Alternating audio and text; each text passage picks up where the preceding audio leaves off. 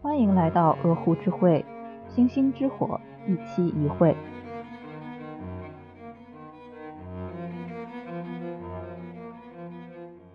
Hello，大家好，欢迎大家收听鹅湖之会，我是主播温克。Hello，大家好，我是思佳。Hello，大家好，我是某某。重生文学是近年来较为火热的题材，无论是在女频文比较多的像晋江啊这样的网络小说平台，还是在售卖文学套路的知乎严选专栏，或者是近些年的影视剧市场，重生、复仇、穿越这些热词，让许多创作者争先恐后的以此为大背景创作。今天我们将以近期讨论度比较高的《长月烬明》和《重启人生》为例。来聊一聊重生文学。我昨天在顺这期节目内容的时候，突然发现我们这期请的嘉宾是某某。呃，如果大家关注长月烬明的话，应该都知道 Momo 都已经被打成女二陈都灵的粉丝，全世界的 Momo 都是陈都灵的粉丝。现在就是很害怕、很无助，怕晚上会有一只瘦弱的美妆螳螂提着二十公斤的武器 赶到我家里来审判我，不许我上桌吃饭，并且强迫我去欣赏他的 MV。还有那个白色的增高鞋，高跷，对，就像那个唱戏的灯的那种鞋一样，底儿很厚。两位老师，这是可以说的吗？我没有指桑骂槐怎么不可以呢？嗯，怎么不可以呢？我们这一期为什么会做《长月烬明》还有《重庆人生》呢？因为这两个都是今年比较热门的剧，一个是仅限于在我们国内的热门，另一个是属于在全亚洲都比较热门的《重庆人生》。他们两个的落点都落在了以女性为主角的一次或者是多次重生上，但是这两者传达出来的价值观却是非常不同的，所以我们想要把这两者拉出来对比一下，看一下为什么同样是重生，你的重生我的重生好像不一样。其实重生这种事情，它一般都需要一个契机，或者说重生它是有目的的吧。嗯，一般来讲啊，就是国内市场上重生基本上复仇加救赎。像《长月烬明》其实刚开始也算是一种复仇吧。《长月烬明》是第二代魔神把女主的爹，还有他的那些什么师兄弟、什么亲朋好友都杀干净了，说要这个天下没有一根仙骨还是什么的。女主说：“我一定会杀了你。”然后他就穿越回了五百年前。他穿越之前是就泪流满面、满目悲怆、面目狰狞的说：“我要杀。”然后到了五百年之前就开始啊，他好可怜啊，澹台烬，原来他小时候吃过这么多的苦，我要救赎他，我要用我的爱去感化他，这才是最好的复仇。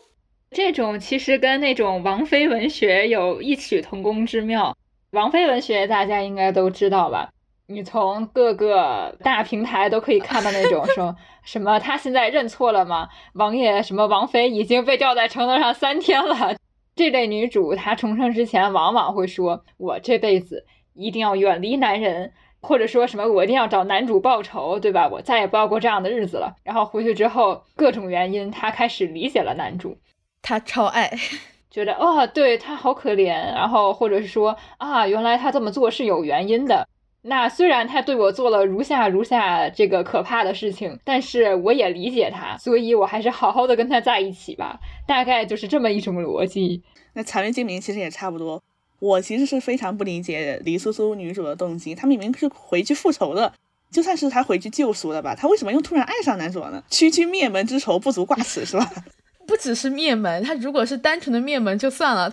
因为她不是什么仙门小公主设定嘛，嗯，是他身边所有认识的人都被那个魔神二点零都给杀干净了，而且那个场面极其之残忍，这甚至是他前一秒还在那儿满目苍白，然后被魔神打的那个，还在我一定要杀了你，然后结果回去之后就开始，天呐，澹台烬，你好可怜啊！我觉得正常人的这个思维过度就不应该会这么颠倒吧。而且还有一个大家可能比较熟知的影视剧，那种重生复仇，就是《三生三世十里桃花》那个素素，嗯，她算重生吗？宽泛的算是重生吧。素素她应该是历劫，然后成了凡人，跟夜华谈恋爱，生了孩子，然后结果呢，什么又被他的侧妃素锦陷害，什么把他眼珠子挖了，怎么好惨好惨，然后他就跳了那个诛仙台。跳完诛仙台之后，哎，一下子说哦，原来我情节度完了啊，然后洗去了全部的记忆，继续跟夜华谈恋爱。谈完恋爱之后，发现我原来那个眼珠子是素锦挖的，天呐，素锦真坏。于是他想了想，说：“我现在去把素锦眼珠子给挖回来。”然后这一段当时网上热搜特别多，什么求素素赶紧跳追烟台，就觉得素素作为一个凡人被虐的太惨了，一直希望他赶紧重生，赶紧把素素这一辈子过完，赶紧上大号去报仇。但是我当时看的时候，我一直不能理解为什么报仇，男主怎么被摘的这么干净啊？对呀。对，为什么你只挖素锦眼珠子？要是我，我就我就先踹男主两脚，最起码嘎他个胳膊，嘎他个腿，我觉得都不算过分吧？你想啊，如果说这个男主他有点魄力，能够像所有男人吹嘘那样，我保护我的老婆啊，他也不至于被素锦挖眼珠子挖的这么惨烈吧？而且剧里面还是夜华自己去挖的素素的眼睛，是他亲手挖的。对对，他是这样的，是当时那个素锦去陷害女主啊，对。就是那种很老套的套路嘛。他跟他一起到一个地方，然后他自己把自己的眼睛伤了，说是女主伤的，然后找夜华讨公道。然后夜华说啊，那我没有办法呀。然后虽然我堂堂的什么太子，但是我也是要受制于人的，所以你就理解我一下，我把你眼珠子挖了吧。所以严格来讲，这是夜华挖的，不算是素锦挖的。对我当时还跟我舍友一起吐槽，我说他怎么不挖自己眼珠子？对呀，我也是在想这个，我在想说。你说你作为一个什么太子，你要觉得你大度，他还跟素素说：“我挖你眼珠子是为了保护你，如果不挖你眼珠，他们就嘎了你。”你干脆说这样吧，素素眼珠子我死都不挖，我超爱，我把我自己眼珠子抠下来送给你，太子的眼珠子给你，你满意了吗？他说：“嗯，不不不，那这样吧，你既然这么说，你别杀他，我回去我自己把他眼珠子挖了吧。”啊。呃，假设说我今天打了思佳一巴掌，我说没事，我我打了你是我不对，我道歉，我这就回去把某某杀了。你说这个逻辑怪不怪？反正这类的，这不只是重生文的特点吧，就是这一类的虐女女频文的特点，就是为男主虐女的行为找到一个正当的理由，而且这个理由往往是转移到女配的身上的。所以最后大家都会怪女配，是的，说女配你好恶毒，你怎么就是这样害女主？但是男主就由此被摘的很干净，就说啊，反正男主都是被逼的，女配你真坏。哎，就像那个《长月烬明》里面也有一个类似的情节，是女二给男主粥里面下毒，然后男主误会是女主要杀了他，于是男主操纵女主把女二老公，也就是男二给杀了。然后到了最后，他们主角团审判女二的时候说：“如果不是你，萧令不会死。”我想说什么意思啊？怎么说呢？学法的不学法都沉默了。我们从刑法学上来分析一下这个事情啊，是谁杀了萧令？是女主叶希雾把萧令杀了，但是。呃，从客观层面上，他实施了杀人的行为，但是当时主观层面上他是没有杀人的动机的，而且呢，他当时也是一个无意识状态，所以他综合评价下来，叶希雾可以为杀萧岭这件事情免责。那么，到底是谁在控制他的？那就是男主。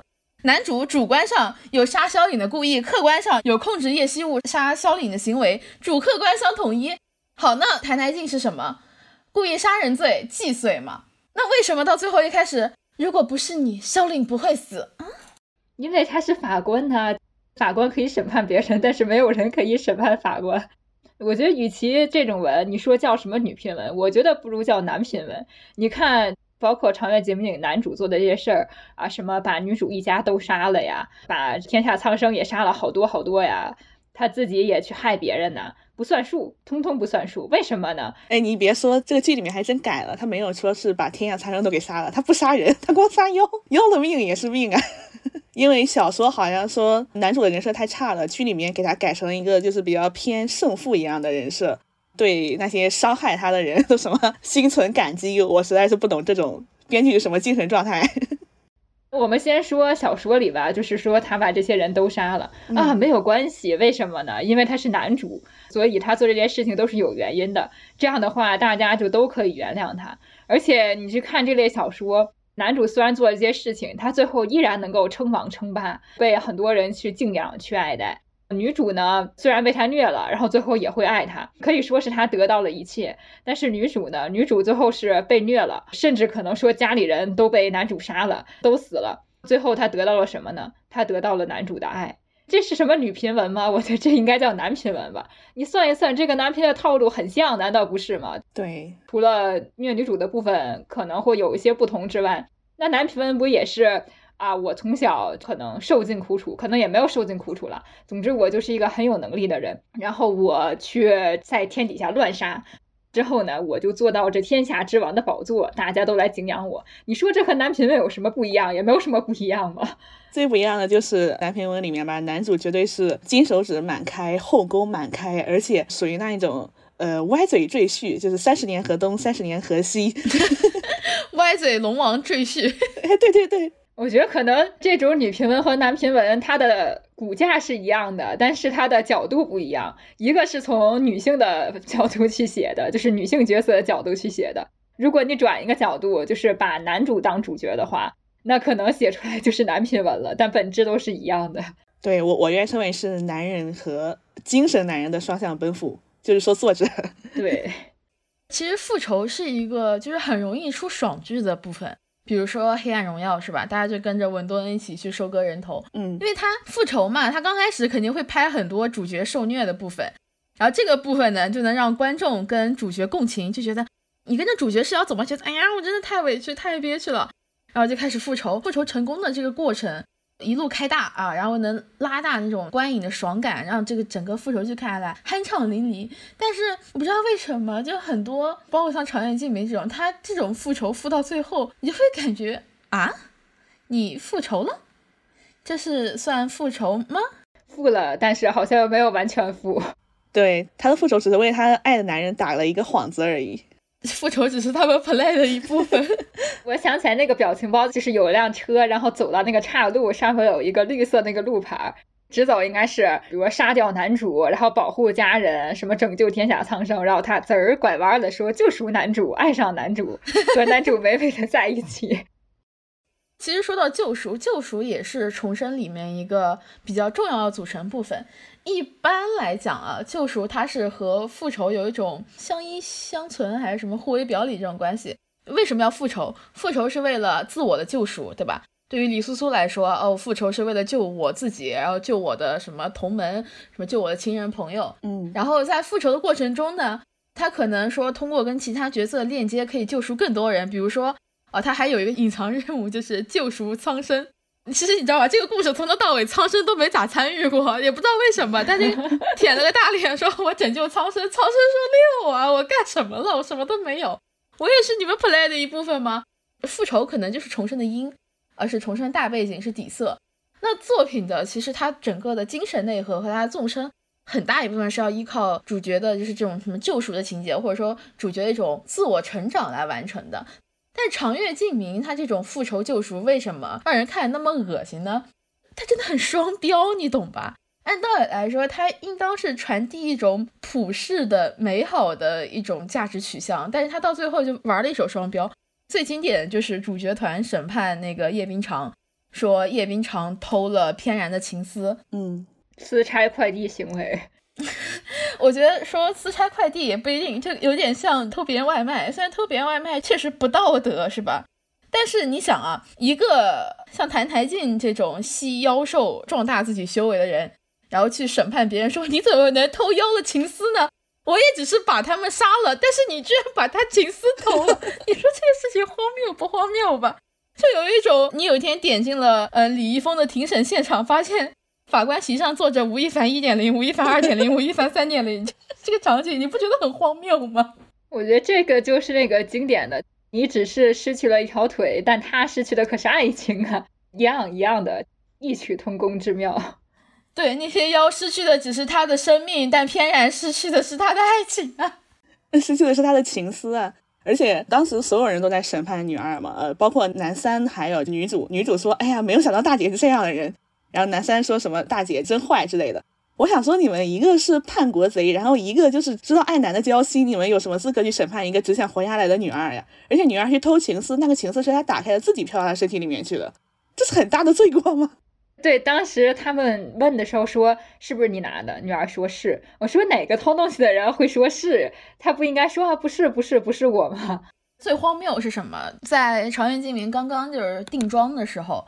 准备要拍或者在拍的过程当中，很多粉丝就开始说女二就是天生坏种，特别特别讨厌，特别特别坏，她做了好多好多坏事。嗯，然后结果成片一出来，你知道吗？女二是所有人里面最弱的一个。她手不能提，肩不能扛，又不能打的，一路跌跌撞撞，说我只想求个活命而已啊！结果呢，就变成了男女主 play 中的一环。她啥也没干，然后她就在那说：“你连叶西武的一根头发丝都比不上啊！”你敢想象吗？一个个都是有法术，然后又是什么神仙、妖魔鬼怪跟他打架呢？然后指着一个手无缚鸡之力的凡人，洗衣服都能把手洗伤了的那种凡人说。他是最大的反派，他给所有的主角团制造了巨大的磨难。你说这话说句谁信啊？你不觉得荒谬吗？而且这个剧开播之前吧，我是在微博上刷到过很多次嘛。陈都灵饰演的叶冰裳，当时我看说什么又恶毒又有心机，一心搞事业不爱男人。哇，我当时就是一整个大感兴趣住了。结果没想到看下去之后发现是诈骗，女二是最惨的那一个，好不好？然 后你会不会发现这种女评文里面，有时候女二最大的罪过就是不爱男人。对。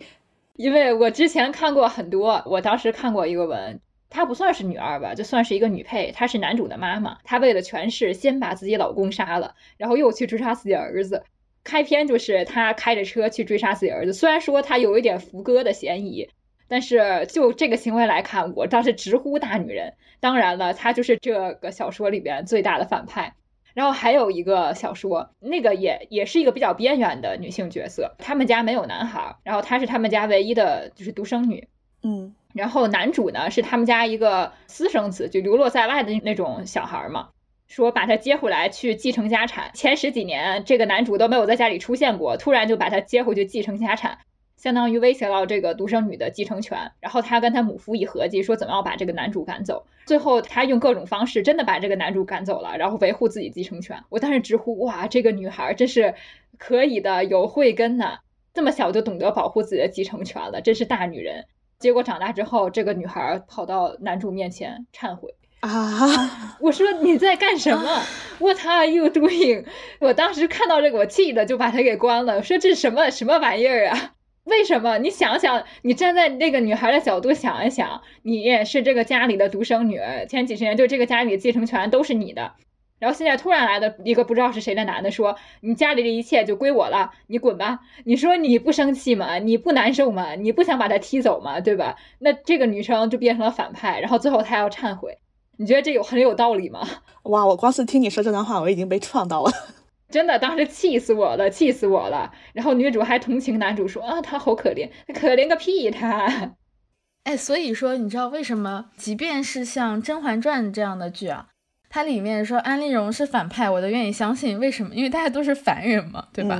就大家最多就是在一起耍耍心计，怎么样怎么样的。安陵容再可恨。他这个反派角色立得住，是因为他能够一直给主角制造各种各样的困难。但是我一直想象不到叶冰裳能跟他们这群人制造什么样的困难，最多就是偷了翩然情思，让他没办法跟那个什么叶星宇相爱嘛。这这算什么不得了的事情吗？我我也不觉得呀。啊，对，可能还有就是下毒给男主，那男主也没被毒死呀。叶冰裳最多算一个呃故意杀人罪未遂嘛，是吧？嗯，七岁了一个，未遂了一个。对他最多也只能给祖母这样的凡人制造一点真实的灾难，他对于男主根本都制造不了多少的灾难，就是那种属于男主一捏就能把他捏死的那种。然后大家还都说他他最坏，他最坏，就他最坏。哎，我跟你说，你把他性转一下，假如说这个叶冰长的是一个男的，哎呀，很多人就跑过来怜爱他了。对，这样的男反派可多了。我觉得根本上这就是一种厌女行为。然后另一部分就是作者确实在这个角色上面。施加了非常多的恶意，然后其他的很多小说一样，他就是把女配写成那种又蠢，然后又坏，就是又没有什么逻辑的。其实如果是单纯的坏，比如说是那种反派那样的，其实还不太值得很多人去讨厌。重点是他真的把他们写的很蠢，没有什么脑子，然后也没有什么逻辑，就只知道搞雌竞的那种，所以导致大家都会非常的厌女。那个《三生三世》里面的素锦就是这样一个角色，当时我看的时候非常不理解他。对，你想人家素锦可高贵了呢，身份她是天上的大官的女儿还是什么的？嗯，你说人家那肯定是从小受到非常多的教育，然后很有教养的那种，然后最后表现出来我只会搞雌竞，为什么呢？啊，凭什么呢？我觉得这不太合理啊。草原祭品的女儿她到底做了什么坏事？还有一个争议比较大的点，就是在那个宫变的时候嘛。他把侍女推出来挡刀，但是其实那一段我怎么说吧，我实在是恨不起来这个人物，因为他把侍女推出去挡刀之后，他就很麻木的当时宫里的所有人都在逃跑嘛，他在逆着人流走，他的脸上的表情是麻木又冰冷的，因为当时所有人都没有想过去保护他，他只能把自己身边的人推出去。我我不是说这种行为很合理啊，我是说我能共情到这个人物的这个点，因为他只是一个凡人。男女主这一种，他们既有阶级，又有权力的，又有神力的，我真的是无法共情他们去欺负这样一个凡人。在看这部剧的过程当中，我能够感觉到大家都在等叶冰裳能跟谭台烬。就比如说他怎么喜欢谭台烬，他怎么挑拨他跟叶惜雾之间的关系，他们就在等着叶冰裳变成这段感情当中的小三，嗯，然后他们就能骂他了，就能骂他所有行为都合理化了。但其实说实话，就刚刚说的那个宫变的时候推侍女出去挡刀，作为一个一直也没有什么社会阅历的一个普通的凡人女孩，她面对这样的事情，她能怎么办？她当时心里想的就是我要活下去。那她活下去这个过程当中，生逢乱世。她不择手段的活下去，在她的整个逻辑线上是成立的。你也许可以说这样的行为不道德，但是我想说，如果这是女主遇到了这样的情况，那个侍女就会主动扑出去给他挡，对对，而不需要像叶冰裳这样推他一把了。对，怎么说呢？女频文的女配主要的罪过吧，或者最大的罪过，一般来说就两种：第一种跟女主抢男人，第二种就是她不爱男。就分别对应了我们说的叶冰常的情况，第一种，然后刚才我说的那两个情况是第二种嘛，就这两个罪过，然后就足以把他判成这个文章里面，呃，下场最惨的人了。对，而且《长月烬明》里面女二的结局，我当时看了是一个预告嘛，因为她还没有到大结局。女二最后是忏悔了，她说：“呃，我做这么多坏事都是我的错，我不应该这么自私，我应该学会去爱别人。”她这个别人其实指的就是男人，我应该学会爱男。大家没有发现吗？长月烬明的背景是救世，他最终的目的是要拯救全世界。但是这个故事它整体的塑造就很小气，你知道吧？救世就只有一条，就是拯救男主就等于拯救世界了，这就很矛盾。因为这是个女频文，或者说它是一个以女主视角开启的重生故事。刚开始就是女主被灭门、被灭族啊，然后才想说我要去重生，然后才要去改变这个历史的轨迹。但是他又把所有的重心和高光都集中到男主身上，就是所有人都在等，在等男主他到底是成神还是成魔。就刚才也说了，女频文基本上都是这样嘛。最后女主的结果是她可能失去了非常多的东西，但得到男主的爱。我还看过一个女主一开始很穷，那是一个现代文嘛，只好被迫的跟男主住在一起，然后用给他打扫屋子啊什么各种的方式去换点钱，好上大学。但是最后发生了各种事情，然后女主没有收他的钱走了。后来呢，女主如愿的当上了电视台的主播吧，应该是。在这期间，男主各种的晚晚泪倾，找了很多跟女主相似的女朋友。见到女主之后，第一件事情就是要去搞掉女主的工作。就是我听到这里，谁要搞掉我的工作，我就搞谁，好吧？这我弄死他。呃，对，就说实话，进电视台其实挺难的。她作为一个没有什么背景的女生进去了，真的很不容易。然后你现在要搞掉我的工作，我第一先搞死你也好吧。结果最后呢，女主辞掉了工作，变成了家庭主妇，跟男主在一起了。啊，这 我看的想吐。哎，所谓的女频文里边，女性又得到了什么呢？就是所谓的男人的爱嘛。但这对于他们来说又有什么用处呢？像这种文章，你看到最后，你真的觉得。他得到了很多嘛，然后反观男主，就是刚才那个文里面男主，他变得很有钱，又是看着兰博基尼，又是住着大 house，这到底是女频文还是男频文呢？长月烬明的男主也是，他最后是变成了呃拯救世界的这个救世主嘛，他从一个杀人不眨眼的魔头变成救世主，他是有一个成长的弧光的。你看这像不像每个成功的男人背后都有一个女人？对，他的女人就是女主。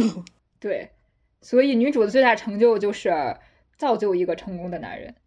其实一般来讲，女评文大家看这种所谓的女评文，或者说她改编的这种电视剧，大家其实都是带入的女主的视角，有点像乙游吧，就是那种我带有主控的视角，呃，怎么样？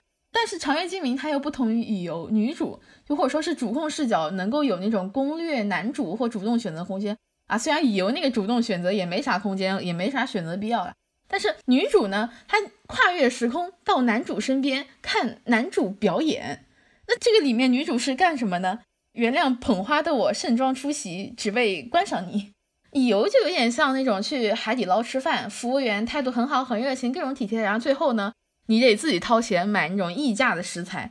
但《长月烬明》比这个更加恶劣，它就像是你被小红书骗去了一家 omakase 的宝藏小店，进门先吃老板一顿排头，然后还要再花大价钱看他厨艺表演，给他喝彩，更加冤冤种中的冤种。很多时候，女评文把重生的价值都都维系在就是爱情，只有爱情。就像刚刚默默说的，女主没有弧光呀，男主的弧光刻画的一个比一个完善，女主没有成长，她自我完善也很欠缺，而且很多重活仪式擦亮眼，然后最多嘛，所谓鼓吹说有爱女意识的重生文，搞到最后也就是喊口号，说两句清醒独立的话，标榜一下啊，我成长了，我我能找到一个更好男人了，我更清醒更独立了，我能独立找到一个好男人了，然后呢，然后继续爱男，然后就没了。我觉得女评委里面真正的爱女文其实很少的，尤其是渣男的文。对，嗯，我还看过一个也是重生文，女主的第一世跟男主算是没有特别多的交集，时间很短。然后后来呢，女主三十六岁当上了哪个高等法院的法官，已经算是很厉害了，很年轻就做到那么高的位置。后来知道说男主在这个过程中帮了很多他的忙，但是男主犯罪了，所以他死了。于是他重生之后，他本来可以选择原来的人生轨迹，但他不，他决定他要拯救男主。我就嗯，你知道三十六岁做到那个高等法院的法官有多难吗？反正是那种首席法官的感觉吧，具体的称呼我不太清楚。你知道有多难吗？而且在那个世界他是单身的，就是一直是单身的。说你过着那么好的日子你不过，你非要去救男主，你脑子是不是有什么问题？如果你真的爱女，或者作者真的爱女，你会让他放着这种好日子不过，然后就选择一条很危险，然后那个男主心理上有问题，你可以理解为精神病吧，又跟让他去跟精神病去接触，你会让他选择这样一个道路吗？所以很多女评文吧，不能说所有的，根本就不是爱女，而是爱男，这是他们创作的基点。如果拿掉了这个创作基点，这篇文基本上也就不存在了。对，其实有的文你可以看一下他的戏眼，他整个戏的戏眼落在谁身上？一般这种女评文这种戏眼都落在男主身上，男主是作者用尽心思刻画的。嗯，如果一一篇文章的戏眼落在女主身上，你关注的是只有女主本身的。就像呃，我刚刚说琼瑶剧嘛，其实琼瑶剧你说来说去，它的戏眼到底还是放在女主身上的。每一次《还珠格格》重拍，大家想的都是，哎呀，小燕子她谁演，紫薇是谁演，没有人会关心五阿哥还有尔康。对吧？其实现在很多，我觉得晋江这些女评女德文的作者，他们还甚至还不如琼瑶，确实不如。你想，男评文跟女评文不一样的是什么？男评文他就真的很 focus 男人本身，什么如花美眷了，什么开后宫了，什么兰博基尼，什么身价八十个亿了，都是他的点缀。这些东西都是体现他资本的一种方式，是完善他人格的部分，都是加在男人身上的光环。但是很多女评文像什么呢？就像男评文里面的女主视角。他只需要在那儿等着被爱就可以了，或者说主动去爱一个男的就可以了。嗯，跟男评文的区别就是可能没有后宫，但是有一些，比如像《甄嬛传》这种，甚至是有后宫的，所以就没有什么区别。我想起之前那个戚英俊空口见抄的事情，虽然他们写的那个文我都不爱看了，但是里面有个评论特别搞笑，戚英俊不是空口见一个小作者抄袭嘛，嗯，然后底下有人评论说没看过，但是。那个小作者里面那个男主是处男，跟那个七云记写的那个烂黄瓜男主相比，这样的人善恶观不会太差。这个评论好好笑。对，处不处的这个也是一个事情。就比如说你要写男处的，然后很多人就会说：“哎呀，这不合理吧？什么这不对吧？然后他怎么可能？不啦不啦不啦。”你要是写女处的，大家都不会说什么。然后你要写女飞出的，还有很多会说啊，这个女生她怎么这样子？这个女主她一点也不守妇道什么之类的，这像一个大型的女德现场，怪不得绿江有一个别名叫做女德城，真是名不虚传，对吧？你说到这个女处还是男处，我想起来去年有一部神剧叫做《梦华录》啊，对，那个时候我们还说过 清白两个字，我都已经说倦了。哎，也是我跟思佳还有温克说的。对对，也是我们几个一起录的。这个《长夜烬明》真的有一点像去年的《梦华录》啊，因为他今年上的热搜也都是一些比较 low 的热搜。但是当时我们说的是，假如说你以各种角度看，他这个处的设定都是不合理的，那不合理的你就扔了呗，对吧？但是他也不扔，反正非常的别扭，反正就是得暗搓搓的，也不知道他到底想说什么。你问他想说什么吧，他也不说，就在那，嗯嗯，反正反正，嗯，双节，嗯，你你别管，反正就是双姐。那那你是希望我夸什么呢？这很难夸得出口啊。哎，你别管，双节很甜。反正你告诉你，你就是糖，你磕就行了。我不懂，磕不下去，真磕不动。他要是没有什么招牌总说啊我很清白这些话，他只是说，比如说那个男的是处，那我觉得可能我我也不太会骂。问题是他在那里边。要总强调说女主我很贞洁，我很清白，我没有跟其他男人发生过关系，我就非常的无语，那我就一定要骂了。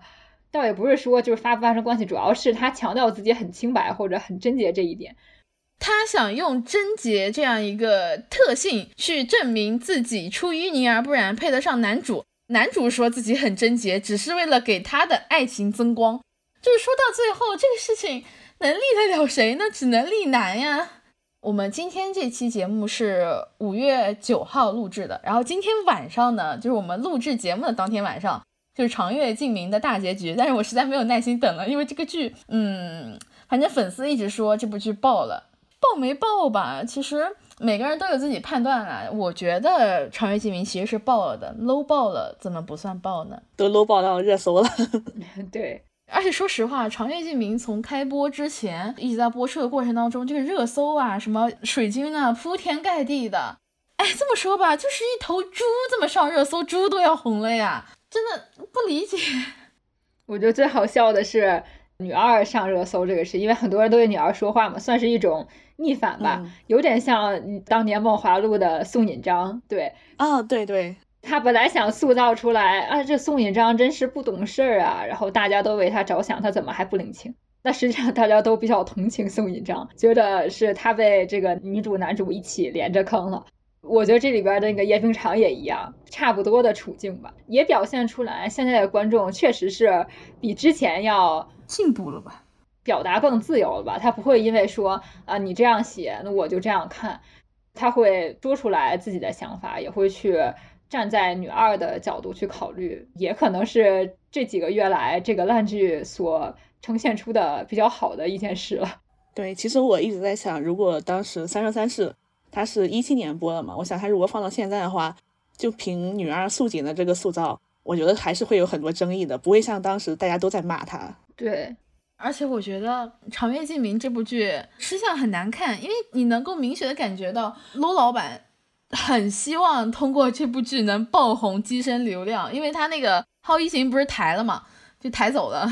他就特地找了白先生，然后又曲线救国，演了让白先生男跨女来演了这个呃新时代单改剧。然后他还为此特地去改戏，改就改了。然后导演不爽，导演还给他倒油。花絮里面，罗老板在那指挥说：“哎，我要这么拍，那么拍。”导演在那搓脸，一边搓脸一边后退。啊，这发型我也看了，好好笑。Boys hurt boys，没有跻身流量，但是跻身了昆虫队伍。螳螂顶流怎么不算顶流呢？哎，其实我们也能看到，为什么男演员会这么执着于在这种偶像剧里面为自己加戏，因为他也知道这其实是一部大男主戏啊。他不是给自己改剧本嘛，然后还要改别人的剧本，他还想把叶冰裳的那个台词都删掉。这么说吧，你看那个平台统计，他们那个只看某某某那个时长，男配、女配基本上根本就没怎么出场过，连女主都不配上桌。就他把给自己加高光、加镜头都加成了 MV 了。那个表情包有没有看过？就是那个配角还想上桌，女主也不能上桌，导演、武术指导、化妆师都不能上桌。这么说吧，你不是彩妆螳螂吗？你进组就只带了口红，没忘带高光是吧？而且说实话，这部剧它 low 就 low 在他刚开始营销自己是什么敦煌风，哪里敦煌风了？他还不如个网游，穿的又那场面又嗯一言难尽。总的来说，就是他营销的东西配不上他呈现出来的质量，而且还被自己人疯狂盗油。你知道最荒谬是什么？他们里面不有很多那个打斗嘛，一打斗就吐血，一打斗就吐血，真的，叔叔别吐了，我害怕。不过，比起《长月烬明》，另一部重生文，也就是我们开头提到的《重启人生》，它其实不说它是完美的，它当然不是完美的，它也有很多做的不好的地方，毕竟它是男导演拍的嘛。但是它也有很多做的不错的地方，至少比《长月烬明》要好。我们可以看到他的重生也没有什么特别原因，就是走在路上被车撞了，这就是他重生的原因。或者说他选择重生是为了什么呢？他是为了再做人，他要给自己攒功德，因为他如果不攒功德的话，就要变成危地马拉的食蚁兽，所以他为了在世做人，他才要重生去攒功德。这个设定其实好也不好。相比于刚才我们提到那些重生们，那好就好在女主确实是为自己重生的，而且她也没有找到一个男人或者怎么样，她这这几辈子都是单身的。但她不好在哪儿呢？不好在女主其实没有什么大理想。如果你看过就会知道，她第一辈子没有被车撞之前，她就是一个公务员。到了她最后一辈子，她都当机长了，她还是公务员。对她最后救了自己的朋友，当完机长，达成自己的目的，去拯救那架飞机之后。她又回去当公务员了，可以说是她这几辈子只是为了攒功德，他也没有想过去有什么特别宏伟的理想。他本质上还是那个小富即安的人，或者是我本质还是那个没有什么欲望的人。这算是，嗯，我觉得可能不太好的地方吧。对，因为日本比较流行这种小确幸的剧，很多女主都是没有什么大理想的。日本自从经济泡沫 破裂之后，就一天到晚拍这种。哎呀，什么轰轰烈烈都离我远去吧！我只想要平淡的、细水流长的生活。对，而且他比较好的一点就是他每一次重生嘛，他就是为了自己，还是为自己的女性朋友。他至少不像那个《长月烬明》里面重生过去回去爱男当小娇妻。对对。不过怎么说呢？假如说他一开始像某些什么治愈类的剧一样，就比如说美食剧啊，或者是那种生活剧啊，他一开始就拍这种小确幸，其实我觉得还好。但是问题是，他最后都当机长了耶，当机长好难的，而且他是积攒了他朋友的经验，是他朋友从小就教给他说飞机要怎么开，然后他们一起去复习之类的，然后他们才当的机长，很不容易。结果是你最后说放弃就放弃了，这个还是让我。觉得比较难以理解的。假如说我们生活中，比如说我们真的做到这个位置，那反正我是舍不得放弃掉的。对，那肯定，如果换成我们真实的生活，让我辞职我也不干。对呀，在整个手写人生中，其实你能看到女性的生存环境是一个比较真空的状态，它里面完全没有任何的性别压迫的痕迹吧，或者说是没有任何人意识到有性别压迫。就是女主她每一世没有被催婚，也没有被催育。当然，这是一个很理想化的乌托邦状态，我也非常向往。但是我们不得不说的是，这个剧并没有特别真实。对，而且尤其是在一些选择上面，针对女性选择上面，你还是能看出来，这跟女性主义的文学或者是作品是不一样的。嗯，比如说，就他老师嘛，就他老师不在地铁上，然后被说是性骚扰，然后他去替老师澄清嘛。但是我觉得，为什么不去救那个被骚扰的女生呢？如果你想攒功德的话，为什么不去提醒那个女生？因为每一世相当于被骚扰的应该都是她吧，就是都是那个女生。对，那你为什么不让这个女生免于骚扰，而是第一时间想到那个老师呢？哎，我觉得这个就是男编剧他的局限之处，他的眼光只能落在那个被污蔑性骚扰的老师身上。嗯，觉得他很可怜，他完全没有想到那个被性骚扰的女生其实也是需要被帮忙的，是最可怜的一个人。对，他是最需要帮助的。而且我觉得这个编剧他在很多塑造女性生活的细节上面是有一些平滑的，他把一些女性生活中可能会遇到磕磕绊绊，就像用橡皮擦铅笔印一样，就就擦掉了，一切为了剧情所服务。因为我觉得这可能就是他没有作为女人的生命体验，所以他写的东西是美好的，或者说他的落点是好的，但是他中间的过程有那么一点点漂浮。如果我生活在一个女性地位比较高的地方，可能我会更喜欢这部剧吧。那倒也是，纯洁说我们淋过雨，确实没有办法想象伞下生活到底是什么样子的。我朋友给我推荐这部剧嘛，然后我当时看完之后跟他说：“哎呀，就是他们机长辞职之后很可惜。”然后我朋友就是说：“啊，就是有些东西果然还是只有咱们老中人才能懂啊。”明明当上机长了还要放弃，就是那一种基因不能让我放弃这个决定。如果放在中国的话，这个剧原搬过来，然后女主当了机长就要放弃的话，肯定很多人崩溃了，被喷出屎。对，因为好卷啊，你都卷到这种地方了，然后你说放弃就放弃了，那些没有卷上的人，这对他们公平吗？肯定会骂他们的。但是其实啊，中国的机长想要辞职还挺困难的。因为他们跟那个航空公司签的合作都是无限期劳动合同，或者说是那种九十九年的合同。因为中国的机长很多都是刚开始从高中就开始被选去，大部分啊定向的嘛，算是。嗯，对，去选去航校，然后是航司给你出的钱让你去培训的。还有一部分呢，可能是大改嫁或者说是大毕改出身的这些机长。所以在中国，你想当机长，哎，一年年薪百万上下的这种，而且什么各种福利待遇又好，每年还有什么疗养假，而且女飞又那么少，女飞真的是少之又少。对，这个也是一个性别歧视比较严重的行业。如果是我，我成为一个女飞的话，我死都不辞职，我死都要干到死，我真的。不，首先这个设定。他最后当了机长，又辞职上公务员，在中国就不可能。为什么呢？因为女主已经过三十五岁了。哎，这好好笑，有点地狱笑话。对，所以这个情节是不成立的。啊，《黑暗荣耀》里面文东恩不是考编嘛，然后还他那个学长也都是三十多岁了还在考编。下面有人说，真羡慕他们没有三十五岁的限制，还能一直卷到死。像我们卷到三十四岁就不行了。他第一辈子不当公务员吗？在中国就是哇，你当公务员本身就已经是一种卷到死的程度了。结果你最后一辈子，你本来一天卷到死当机长，然后你又不要，你在三十多岁的所谓高龄，又要重新卷到死，去跟一些刚毕业的人一起争当公务员。哦，我当时跟我妈一起看这个重启人生的时候，你知道我妈说了句什么吗？他说：“这也就是在日本了。这要是在山东，女主当了公务员，哪还有什么功德不圆满的呢？所以说，有些东西真的是只有我们这个地区的人才能感受到的那一种焦虑感。对，如果设定在中国的话，可能他去跟那个重启的地方，大概是地府嘛，嗯，那个工作人员说，他大概会告诉他，你重生，然后你每一辈子都考个公务员，这才叫功德圆满，才能够拯救你的朋友。”然后你的朋友们也都要去考公务员，哎，但是我觉得这部剧也有很多塑造比较好的地方吧，至少他没有好高骛远，就是他在塑造一个普通人生活在普通城市的普通人的成长的过程当中，他的这个塑造是比较的接地气的，也是比较真实的，他真实的揣摩过每一个人的心理，每一个人的状态，尤其是他们最后在便利店门口吧，一边吃东西一边在说以后养老生活那一段。真的非常深的吸引了我。对，不像老钟，如果是老钟，应该是他们每个人嫁个富豪，这辈子功德圆满的不得了。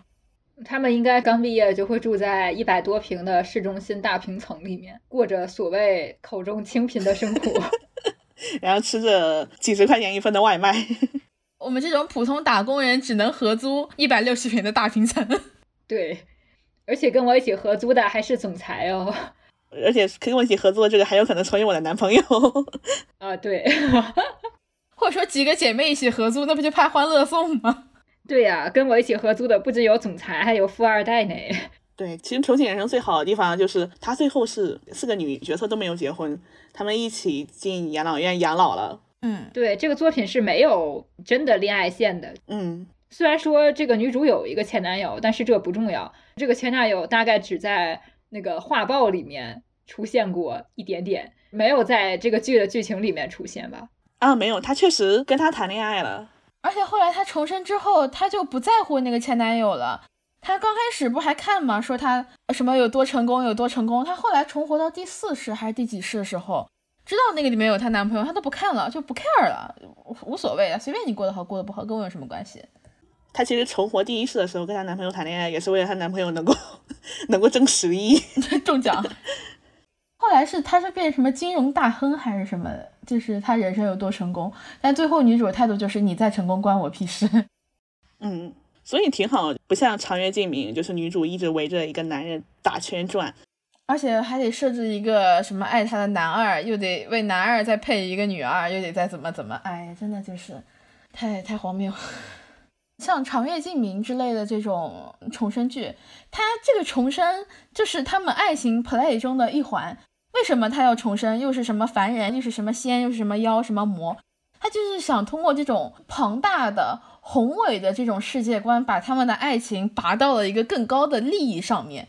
但是他并没有真正的领悟到这种庞大世界观叙述，也没有掌控这个庞大世界观的比例。所以他创作出来最后结果就是为了追求爱情，然后不断的去叠加新的创作元素进去，就想把它叠得又高然后又好看，但是其实呢，他连写好一个小故事的能力都没有，所以还不如正儿八经的、真心的去揣摩一下一个人物他是怎么成长的，他的故事是怎么展开的。这种重生文跟类似于重启人生这部剧吧，就说它的写作逻辑是不一样的。绝大多数女频重生文吧，它的写作逻辑是：我现在先要爱男，这是我的目标，我的根本目的。嗯，然后呢，我要为他选择一个路径。那我现在有若干的路径，比如说重生，比如说救赎。哎，我选一个重生，为什么呢？一个是大家可能最近比较爱看吧，然后第二就是这个重生这个设定看着比较新奇，等等等等。所以综上原因，我选择了重生。而重启人生是他可能先设定的这么一个情况，说，哎，假如说我有一次重新再来人生的机会，我会做怎样的选择？然后从这个点去发散，才有了这样一个作品吧。而不是说我最后要达到那样一个结果，那比如说我要达到四个人一起开开心心养老的结果，那怎么办呢？我选择一个重生。你想用这种方式去思考，根本写不出来重启人生，因为他不一定会想到重生这条线。所以这就是这两者创作逻辑上面的区别吧。在一个里边，重生是一种工具设定，只是为了服务于爱男而准备的；而另一种里面，重生是一个。创作的基点，从它去发散出各个的剧情线，那呈现出来效果肯定是不一样的。我感觉其实就像刚刚温克老师说的那样，他庞大的世界观还有各种什么设定啊，都其实是为了女男主的爱情而服务的，就是为了让女主更好的去当一个服务于男人的小娇妻。那这样的话，其实女主在这种重生文里面本来就是一个配角的角色，她整个戏眼就像我们刚刚说的，她永远是落在男主身上的。而像重启人生这一种，它其实就是以女主的视角为出发点的，它所有的戏眼都在女主跟她的朋友们身上，这就是这两者之间，我觉得这是一个爱男作品跟一个以女主视角为出发点的一个作品的根本的不同。而且，其实你可以对比这两个剧集当中，判断一个剧作对女性友不友好，我觉得有一个判断标准就是看这个女人她有没有朋友。嗯，她身边的女性环境是不是真空？对，在《长月烬明》里面，女性环境真的是很真空的。你想，女主叶惜雾或者说黎苏苏吧，她在当仙女的时候，她也没有什么女性朋友。然后，当她到了就是澹台烬身边的时候，有一个勉强能算得了朋友的翩然，但她也是因为她跟她弟弟什么谈恋爱了，然后又给她老公打工了，然后他们才有这么一个关系，没有一个自己去主动选择朋友、结交朋友、发展自己社交圈的过程。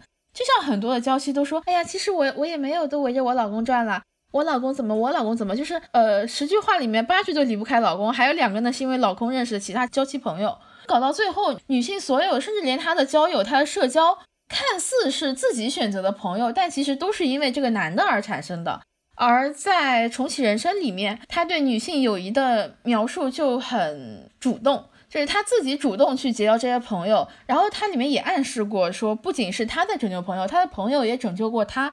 而且最后一世不是说他们要当机长嘛，然后每天都在锻炼体能啊，什么各种的，保持自己的一个可以当机长的身体状态，还有那个什么知识储备。呃，没有跟他们原来的那两个好朋友像前几世一样成为非常好的朋友，然后甚至他们之间还是有那么一点点疏离的那种感觉。但他这种疏离其实是为了反衬出说他是真心的为了自己的朋友，然后才能做到这一步的。对，而且我觉得要特别强调的是，他的朋友都是一些女性朋友，没有男性啊，就是女性之间的友谊其实是非常弥足珍贵的。对他这一部剧最好是他没有污名化女性的友谊，反而是非常强调女性的友谊。为了我的朋友，我可以去再放弃做人的机会，我要要去拯救我的朋友们，就是没有再去污名化闺蜜了。嗯，而且他的这个朋友关系就跟男人无关，也不像很多宫斗剧，什么啊，我们不跟什么狗皇帝好了，我们做姐妹吧。还有那个叫什么《卿卿日常》是吧？哦，那个男的不是东西，但是我们能当朋友。他也没有把女生放在一个纯妻空间里面，没有把她放在一个跟男性相关的空间里面，就是单独的去谈论女性选择友谊、选择和朋友之间的关系。没有说把女性的友谊也非得跟男的挂一个钩，他们才能变成朋友。其实不光是友谊，如果你去观察很多的我们这边的女频文也好，或者是那种电视剧也好，你会发现，除了女性这种友谊，我们刚才说的之外，在生活场景中，女性也是很少出现的，看上去无关紧要生活场景。比如说有的古装剧，你进店，然后那个小二、跑堂的，包括店长、掌柜的，他们往往都是男的。他们在生活场景中遇到的服务人员，或者说普通生活里会遇到的人，基本上都是男的。而女的会出现在哪里呢？可能就是侍女吧，就是那种背景板，他们都不会说话的。所以我曾经看过一个小说，那是个武侠小说，它里边作者就说，他有意识的把行走江湖里面的人很多都写成女性，这样的话就扭转了之前那种，呃，感觉除了跟男的搭上关系之外就没有其他的女性角色了这么一个现象吧，我觉得还挺好的。女性角色不只是需要主角，其实很多的配角，哪怕是无关紧要的配角，也是要有女性角色的。因为这样才能整体呈现出来一种女性的生活的感觉。嗯，哎，其实这会让我们想起来我们上一期说的那个《少女图》，《少女图》就是一个纯女海岛，它里面的不管是小姐呀、侍女啊，还是岛上遇到的，就是那些篝火里面一起唱歌的女人，大家都是在同一个纯女空间里面活动的，这样就很能大部分的避免了男性凝视以及男性侵入的存在。我一直觉得友情或者说有缘关系是。一个人他自己去选择的这些东西，而在文学创作或者说影视创作过程当中，刻意的忽略掉女性友谊，或者说把女性友谊跟一种男性元素挂钩的话，这是一种厌女，甚至是有意识的把女性客体化、边缘化、挂件化的一种行为。我还有一个比较讨厌的情节，就是你们知道那个三三十而已吗？就那个太太圈，哦，顾家是吧？嗯嗯嗯，什么什么某某太太、某某某夫人那种，对，然后还有像，就现在很喜欢拍那种什么小孩为了上幼儿园，张雨绮演的那个周洋洋那那个剧情也是的，就很多女人她们为什么会聚在一起，就是因为要么是因为孩子，要么就是因为为了老公的事业，为了什么的。那这样的话，没有一个女性真实自我选择的空间。那这样女性的形象在荧幕上，或者说在文学里面，就会逐渐的坍缩。她没有自己的生活，所有价值半径都是围绕着自己的丈夫、自己的孩子。那这不就是一个纯纯的工具人吗？最多算是一个勉强有一点自己意识的工具人。那其实现实生活中很多女性也都是这样的。这让我想到那个金智英里面。金智英跟一堆其他小孩的妈妈在一起聊天，然后发现有一个小孩的妈妈在做数学题，然后一问说他是首尔大学数学系的学生，然后说那你为什么不去工作，你要在这里写数学题呢？然后他说我读这么多书，最后就是为了好好教育我的孩子吧。我当时听到这个，我觉得非常可悲。首尔大学的数学系是什么样的概念？清华大学数学系。做一个不太恰当的类比，对，可能就是清华大学的数学系，一个女生读到清华大学数学系，我忘了她是本科还是硕士了，结果出来沦为了一个没有工作，只能在家庭里依附丈夫带孩子的家庭主妇，我这真的是非常可悲的一件事情。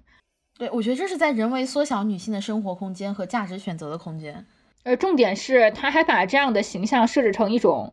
幸福或者说自我说服的形象，嗯，就是好像是他真的想要去这样做的，这个才是最可怕的。对，就是一种阿 Q 精神。对，但是我们真的有这种选择的自由吗？我之前有段时间老刷到那个日本皇室的八卦，就说哪个太子妃，就原来是一个外交官的那个太子妃，哦，雅子，雅子，对，雅子。我记得第一次看到这个消息的时候，那时候我还挺小的，然后他当时说雅子不想结婚，因为她结婚之后她就要。什么辞去他在外务省的工作，然后又怎么样？我当时就非常不理解。对他好像是那里边唯一的女性外交官哎，我看他离开的时候，辞职的时候跟他的同事交谈，他周围的全部都是男的，只有他一个是女性。嗯，对，只有他一个女的。我看当时有那个评论里面说什么啊，日本女的都是这样，结婚之后就要辞职。我说为什么要辞职呢？为什么一定要辞职呢？难道为了为了家庭不能有事业了吗？但是雅子比较特殊，雅子是因为皇室一定要她辞职，她也不是很想嫁的，是那个德仁吗？德仁对，死缠烂打追人家追去美国，好像是他还是美智子，我忘了。总之就是他死缠烂打，然后一定要人家嫁。其实，呃，雅子她本身出身很好的，家里很有钱，他们家里也不太想让她嫁，毕竟皇室其实也不是什么很好的地方了，然后也不是很有钱了，甚至可能都没有他家有钱。但是。没有办法，最后还是加了。你看日本皇室那个短命鬼的样子，不是，我觉得日本皇室里面没有一个女性是幸福的，真的。根本就不可能有，而且它里面女性何止是没有幸福，她们就是不幸。还有那个不是说哪个是美智子还是谁，都什么都失语了，又是怎么？雅子还是美智子，我忘了。反正他们都过挺惨的。对，美智子原来也是日清集团，好像是她家是，也是被她老公死缠烂打，她最后还说什么不要合葬之类的。而且那些公主也一个一个都挺那个啥的。说贞子公主对吧？哪怕她老公那样了，她都要润。然后还有佳子公主也挺惨的，她不是有一个那个智障弟弟吗？嗯，唯一难保，放着女孩不要。你说爱子其实也挺好的，对呀。但是她因为外貌被疯狂的攻击嘛，导致她一段时间身体很不好，都厌食症了。然后现在也就慢慢恢复回来了吧。总之就这么多好的女孩都不要，非要一个 智障的男宝。我也是挺不理解的，不过最好的可能就是那个在东京奥运会开幕式上演讲的那个女性，因为她死老公了，然后她家里好像也都是女儿，三个女儿好像是，她过得还挺开心的，因为没有老公嘛，然后她在皇室也是相对边缘的地位，就过得还行。哦，升官发财死老公，对，天呐，接老公孩子在天堂，没有，他女儿不在，他女儿挺好的，女宝。哦，对。老公儿子在天堂，女儿就不要在了。对，老公儿子在天堂。哎，所以其实婚姻真的给女性带来的全部都是负面的，至少在我们看来是这样的。尽管这么说啊，你知道为什么《重启人生》虽然它是个男编剧作品，但是看的时候还是比较舒适，因为它里面没有那么多催婚催育什么这种东西的。但是长月烬明他们俩好像结了六次婚啊啊，是吗？在人间结了两次吧，后来又在那个般若浮生里面结了一次，然后又在哪儿，反正就结了老多次婚了。他们两个还死了好几个爹。我建议他们改名叫做“长月烬明之我为结婚皇”。不是他们真的不烦吗？是不知道办一次婚礼有多烦人吗？哎，他们不干事儿呀，他们让下面的人去干事儿，他们只顾着结婚就好了。但是你就算不干事儿，你搞那一套仪式下来。然后你穿的那个衣服还很沉，他们那衣服估计也不太轻吧？什么凤冠霞帔之类，估计也都是什么真金真银的。然后你要走这个流程走六遍，你就算不累你也烦吧？你怎么结六次婚？这是怎么做到的呢？我不太理解，是结六次还是四次啊？反正不知道。这这部剧里面知道吗？他们隔两集就要结婚，隔两集就要结婚，我都我都看疯了，你知道吗？我说你们为什么？你们结了这么多次婚，你们真的不腻吗？然后他什么入魔之后说，不是我就要迎娶什么纯洁无瑕的什么玉林仙子为妻，反正不管怎么样，就是要结死的。哎，你说，哎，你图什么？哎，对对，就好可婚呀！我真的搞不懂现在的国产剧编剧，结一次婚还不够，还要结这么多次。可能这段时间吧，近几年来晋江。他对于女频文里面就真的很多什么重生系统带系统重生什么这种东西的，就这些题材，就是人们为什么会这么热衷于把重生当做 play 的一部分呢？可能每个人都会有想过说，哎，如果我当时选了另外一条路，我的生活会不会有所改变？我要怎么样怎么样？什么？哎呀，我现在肯定过的不是这个日子了。那人们会对于理想的生活方式有想象，然后对自己没有选择另外一条路有想象。这个是客观现实会存在，包括我自己也会想，如果我之前怎么怎么怎么，我现在怎么怎么，就作为我这么想的话，我所有的出发点和落脚点都是在我自己个人的价值上。但是很多女评文写出来最后的结局是什么？就是他把重生当做结婚来写，他甚至不是说重生，但我感觉他就是表面上写作重生，读作结婚。我觉得是表面上写作重生，实际上是写作娇妻。就是他把重生当做了女人的第二次生命，是真的女人的第二次生命，一种更适合中国宝宝体质的擦亮眼行为。你想说我上辈子过得不好，就是我男人找的不好，或者说我还没来得及找一个好男人我就死，我这辈子死前一定要谈一个这样的。其实男频文也有重生的，但是你看他们重生要做什么？赚钱，大概就是把上辈子的坑都避一避，对吧？就是开金手指嘛，相当于，嗯。然后一路什么升级打怪，走上人生巅峰，这是男频的套路，可能也是现实生活中很多人会想做的事情。因为重生最大的价值其实就是你像一个先知，你已经知道了做这个选择之后会有什么结果，那可能有些选择不该做的我就不做了，对吧？这其实比较符合重生在很多人心中的定位。但是女评文的重生好像就是你之前那些人生经验，凡是跟爱男无关的，似乎都不太重要哦，只有跟男人有关的比较重要。然后你的最后的目的就是攻略他，得到他，或者是你即使想要避开他，最后也会避不开，然后又重新跟他在一起之类的，就是一切都是围绕男人转的。女频文的重生就是什么吧？女人之前踩过的坑，我要再完美的用一种漂亮的姿态再踩一次。我觉得很多时候重生就是它的起因是我对美好的生活有期望，但是他又把这个期望不寄托在自己身上。男频文就是好日子要我自己过，女频文是好日子要让我老公带给我。我要做成功男人背后的女人。而且说实话，很多的，尤其是中国的，你想这个《长月烬明》又是个仙侠题材，仙侠题材这种东西本身它的那种世界观就很宏伟，这种宏大叙事，我觉得说实话，什么宏大叙事都沉湎只会害了你。我觉得女评文里的宏大叙事只体现在这些人的名字和天地人三界的官位系统上面，只体现在这两个方面。嗯，对，他的宏大叙事很虚假。哦，还有他们的年龄，对，还有这个方面。哦，什么活了几千年、几万年？我说你们就是能不能约分一下，除一除，对吧？你把你们 年龄后面的零都删一删，对吧？大家都方便一点。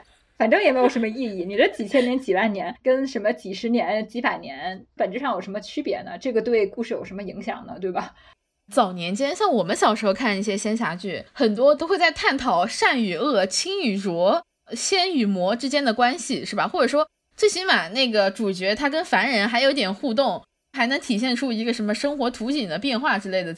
但是现在仙侠剧在他那种宏大叙事下，你知道就变成什么吗？变成了一种像封建制度的一种变体。你在仙侠剧里面，你看不到那种什么呃，我要飞升成神，什么我要造福苍生。他想的就是什么啊，搞仙侠你还搞那种什么嫡庶神教了，什么正邪两立了。我们小时候那天庭都不许谈恋爱的呀。对呀，宝莲灯什么的，你要是谈恋爱都要被王母抓走的，你们要判刑的，知不知道？现在是不谈恋爱会被判刑，我真的是服了。不谈恋爱就要去经历情节。我还记得小的时候看那个宝莲灯里面，王母把谁给抓了忘了，反正就一对谈恋爱的，三圣母吧，三圣母跟刘彦昌，不是不是是第二部了，就是有小玉的那一部。呃，不对啊，第二部你说是宝莲灯前传吗？那不是，反正是有小玉的那一部，但是那已经是后来了，就不是三圣母和她老公是抓的另一对儿。总之，沉香就问王母娘娘说：“为什么神仙不能谈恋爱吗？”王母娘娘说：“大概意思是，如果是你谈恋爱的话，你就不能做到有一个公正的判断，你就会有偏心。这就是为什么神仙们有七情六欲。你既然要做到掌管这个世界的地位，那你就要做到绝对的公平。如果你有七情六欲，你就不能做到公平了。”大概就是这个意思。那其实王母说的很公正啊。对，哦，我知道了，好像说的是杨戬跟嫦娥吧？杨戬和嫦娥不是吧？呃，这个这个不重要。呃，对，不不太重要。对，总之他的发言就是这个样子的。现在你大概见不到这样的发言了。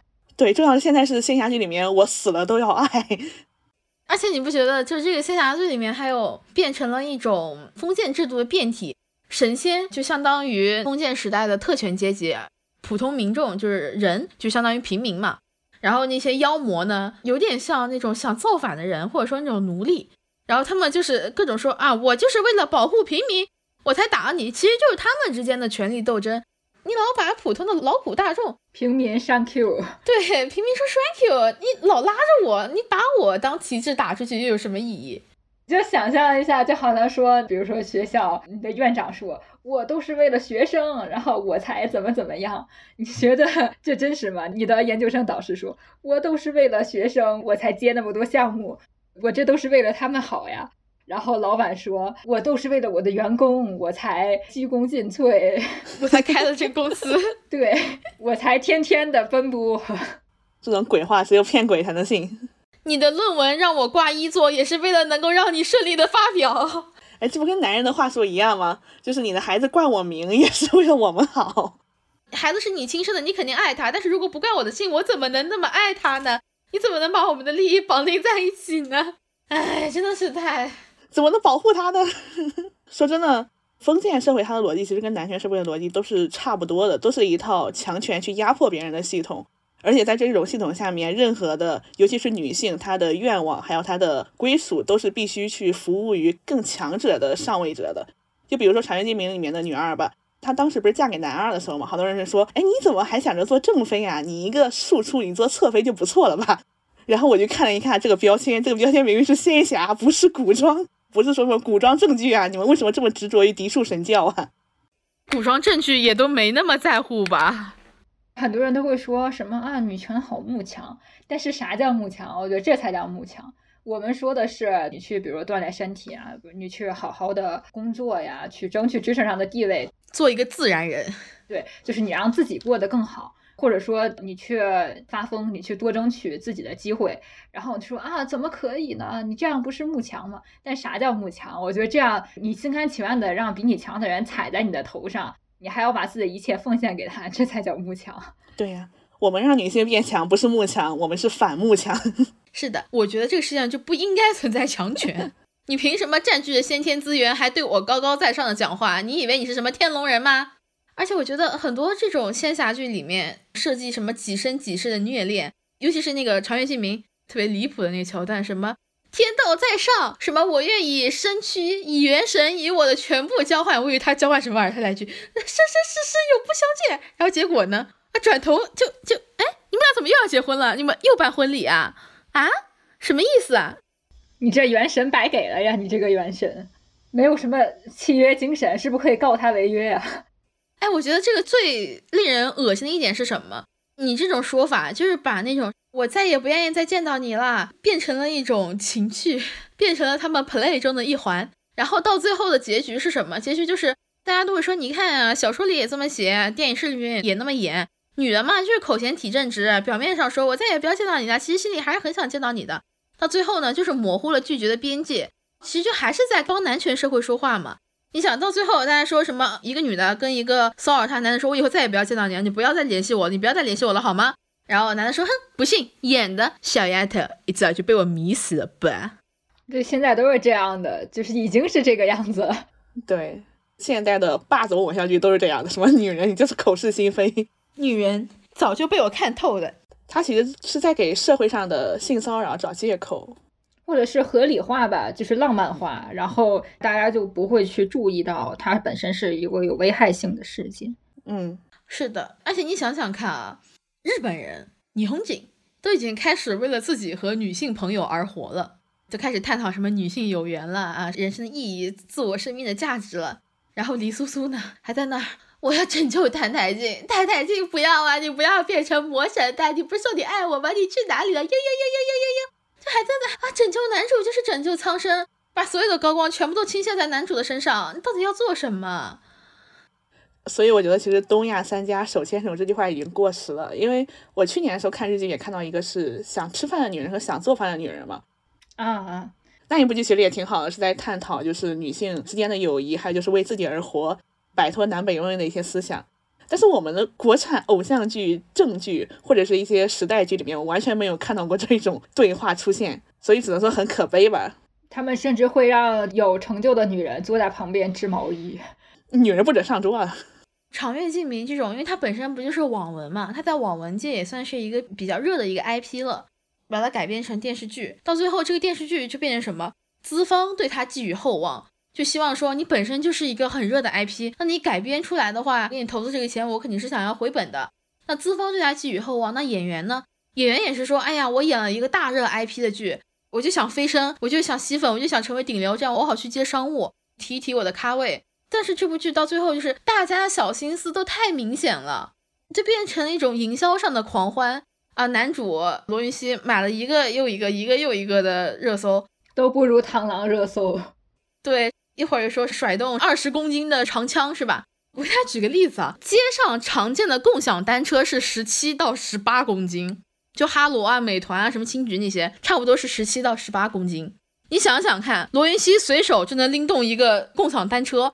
还那么瘦，就瘦脱相，瘦的跟那大头螳螂一样，简直就是人类奇迹呀！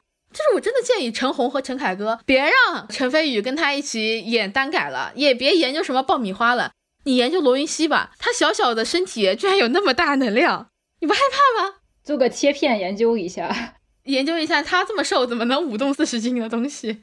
这就是绝对力量吗？哦，后来好像打补丁了，变成三十斤了。其实网文作品改编会给演员或者说会给主演加高光是很正常的事情。比如说像《知否》，《知否》里面把原著里面很多高光都改编到了明兰的身上。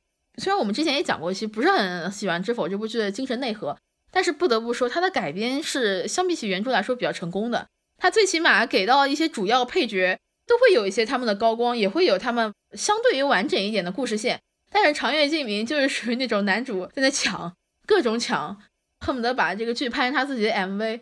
虽然说资方或者说知名演员的粉丝肯定是希望自己的主角能够有更多的高光，但是高光场景它是编剧、导演、演员和剧组其他工作人员一起共同创作出来的作品中的一部分，它应当是归属于整个作品的，它不是从别的角色那里抢来的。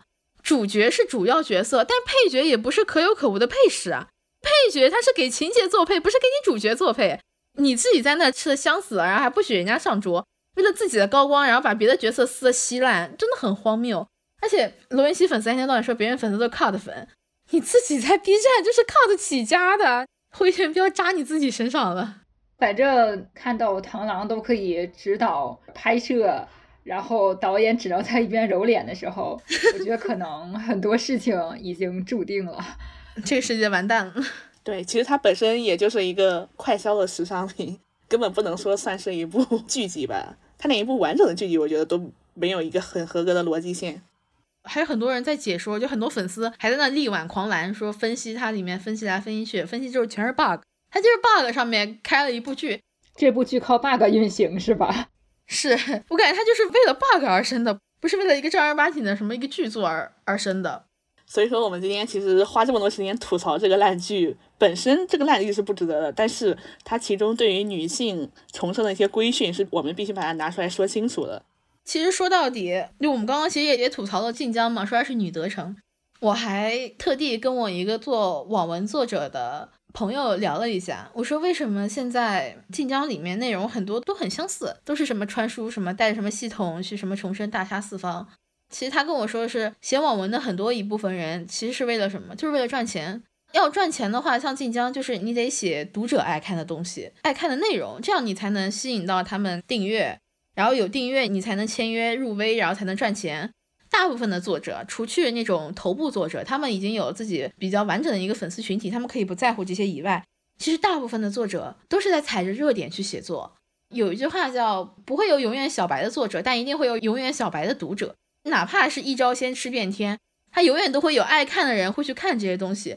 网络文学创作它有一个非常大的桎梏，就是基本盘它决定了市场爱看什么。然后很多大家都会觉得，哎，赚钱嘛，是吧？基本盘爱看这个，那我肯定要去写这个呀。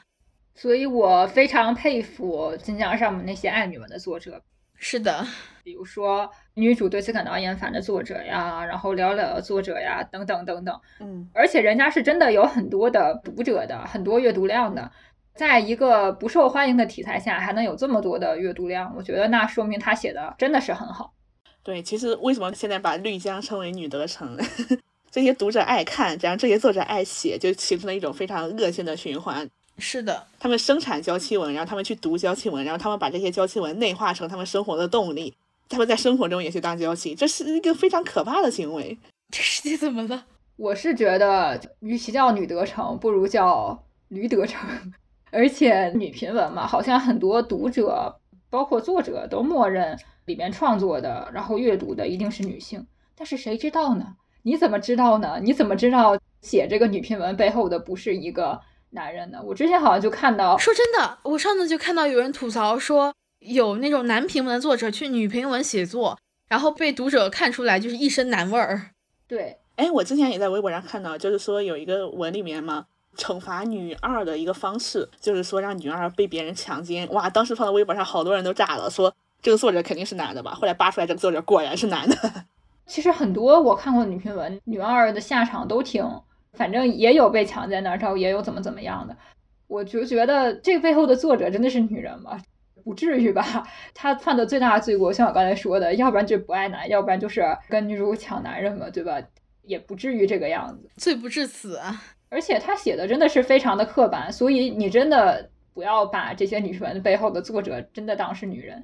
毕竟女权文这么赚钱，有赚钱的地方就会有男人，所以谨慎思考一下。呃，其实我宁愿相信写出来这些东西的不是女人。我也觉得。而且说实话，其实目前虽然说现在可能大家的女权主义思想比之前好一点，但是其实基本盘也没有那么乐观了。就很多时候刚刚说的网文陷入了那种怪圈之后，其实就是我们坐在温水煮青蛙的那口大锅里面，看着别人饮鸩止渴，我们自身难保了呀。他们还不想着说我们怎么跑，他们还搁那喝毒药要死呢。所以希望大家都能够敏感一点。如果你在看到这一些被这些女德的思想灌溉的这些文的时候，你能够反思并且发现不对，并且把这些像精神鸦片一样的东西给摒弃掉就好了。之前在应该是第十期，就是爱与自由那一期，思佳说了一个说个人及政治嘛，我觉得很多时候其实是重要的。那既然说网文也好，影视剧也好，它是一个市场，那你作为观众，你作为读者。你的观点、你的思想其实也是非常重要的。我们在自己能选择的过程当中，就不要去看这些爱男的剧啊，对吧？或者说我们看了之后，我们就去批判呀，批判这些爱男的情节啊，脱离这种男本位。如果你能写的话，那你就自己去写爱女的小说。如果说你不会创作小说，那你就去多看一些，多支持人家爱女小说，或者说去多支持那些爱女的影视剧。脱离男本位的角度去思考，我们其实还能找到女性生活的无限可能的。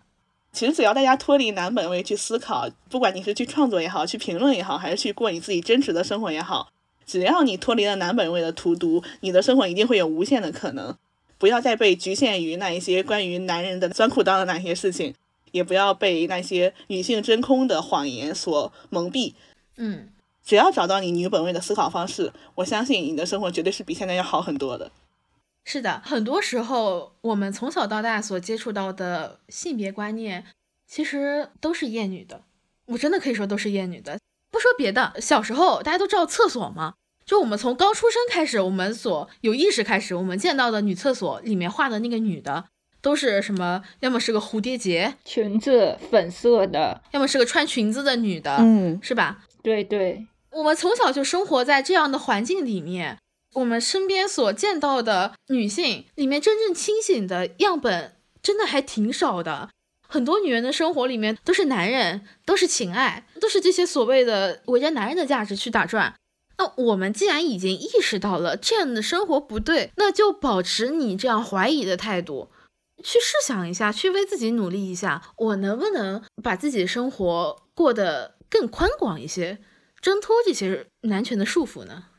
虽然我们达不到重启人生那一种非常真空的女性友好的环境，但是我也真心的希望重启人生的结局，大家一起姐妹的养老院这一个愿望能够真正的实现。是的，哎，我看完重启人生之后，真的跟我两个朋友认真的聊过养老的问题。我刚开始是没有看这部剧嘛，我是先看了有人剪辑的那个片段，这一个片段真的吸引了我，让我觉得这是一个很舒适的环境。我们不需要说把价值、把自己的生活，不需要把男人纳入我们的考虑范围之内。我是觉得，就是假如说你真的对重生这个题材感兴趣，或者是你真的仔细思考过，如果我重生要做什么的话，嗯，你不妨从你女性的角度去想一想。比如说，如果你是作者，去真正写一篇属于女性的重生文，而不是说就是再继续创作像长月烬明这种。为了爱男而做的重生文了。其实对于很多女性来说，其他女性的生活就很有可能是我们在男权社会做出某一个选择的结果。嗯，这样的话，其实它就不是一个什么多么美好的重生文学，而是一部恐怖片了。是的，假如说你今天选择说我要结婚，那你现在所看到的任何一个婚姻中不幸的女性，她都有可能是未来的你。有那么多挣脱婚姻束缚的女人去讲述她婚姻中的不幸，她如何自救？那这个时候你就应该警醒呀！这是不是冥冥之中有人在指引你，让你不要像这样去活一辈子呢？这也许就是你再给自己一次新生命的契机。今天的播客到这里就结束了，希望大家不要去看《长月烬明》啊，千万不要看，谁看谁谁倒霉。小说也不要看，对，小说也不要看，不要看。如果非要看的话，看道文，对不起。没没有必要去看它，何必给自己添堵？不要不要看，不要看。如果你想看的话，可以看一下《重启人生》的解说或者是剧，它也不是很长。嗯，也希望你能在评论区发表一下自己对这两部剧的一些看法，跟我们交流。嗯，拜拜，拜拜，拜拜。I got a restless heart and a wandering way. I never know how far I'll go or how long I'll stay. They say I never know what dangers are down each road I roam. I say I'm better off believing the feelings in my soul. A woman has got her own way. This woman has got her own. Know that it's right when the ache goes away down in these woman bones.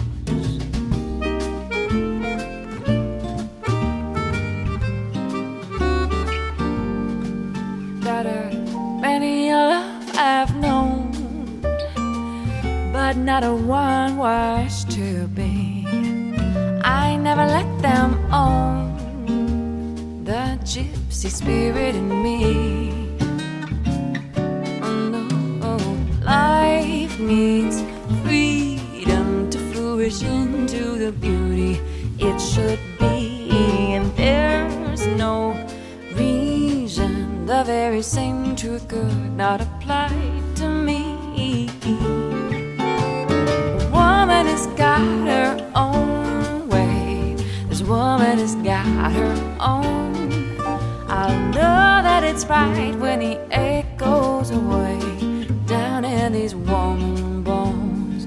Oh, what a blessed life I've been shown. One that is mine and mine alone. This lonely and lovely journey is